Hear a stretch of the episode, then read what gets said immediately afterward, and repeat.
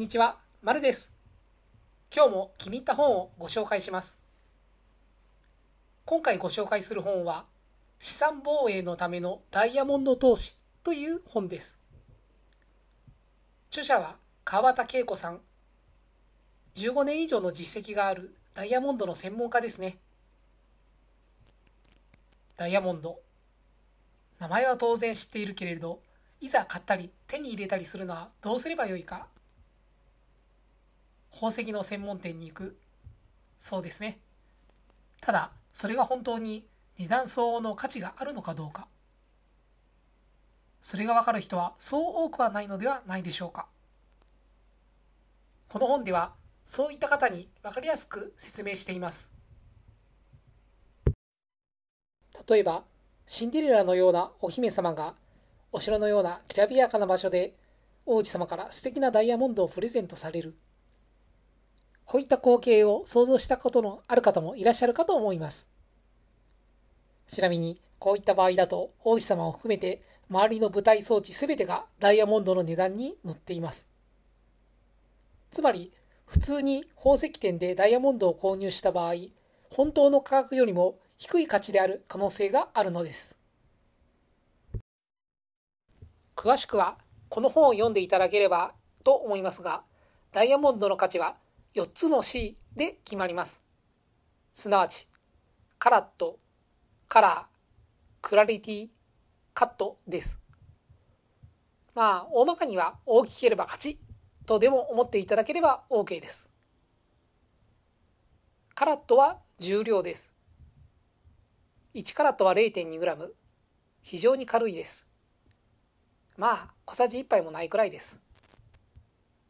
大きさは1カラットで直径約6.6ミリです。5カラットでようやく1センチ超えるので非常に小さいと言えるでしょう。カラーは色です。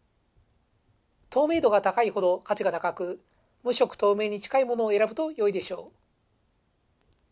D から Z までの23段階に分かれており、最高は無色、カラーレスの D です。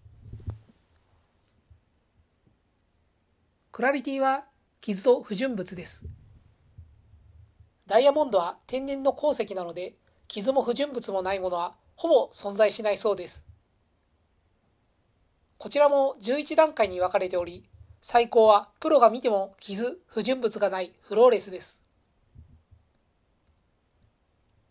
カットは職人が加工した研磨状態です。最高のものはトリプルエクセレントと呼ばれます。まあ、ざっくり言えば、ラウンドブリリアントカットであれば、おおむね OK です。この4つの C は国際標準で決められています。GIA と呼ばれる米国宝石学会が定めた評価基準で、この評価基準に従ったダイヤモンドであれば、世界中どこでも通用します。逆に、この4つの基準が不明なダイヤモンドはすべてどの宝石店で買ったダイヤであろうと、本来の価値より高い値段で購入した可能性があるのです。そう、高値掴みです。そういう事態にならないためにはどうすればよいか。そのことについてこの本は教えてくれます。2500年の歴史があるダイヤモンド。はるかな昔から現在に至るまで残り続けているものはそう多くはありません。文明は滅んでも、価値の変化はあっても、ダイヤモンドは残り続けています。ぜひ、こちらの本を読んで、歴史的背景や概要、買い方、守り方などを知ってほしいと思います。きっと、いつか役に立つ日が来ると思います。こちらの本は300ページちょっとです。図で説明しているページもあるので、実際はもっと早く読めると思います。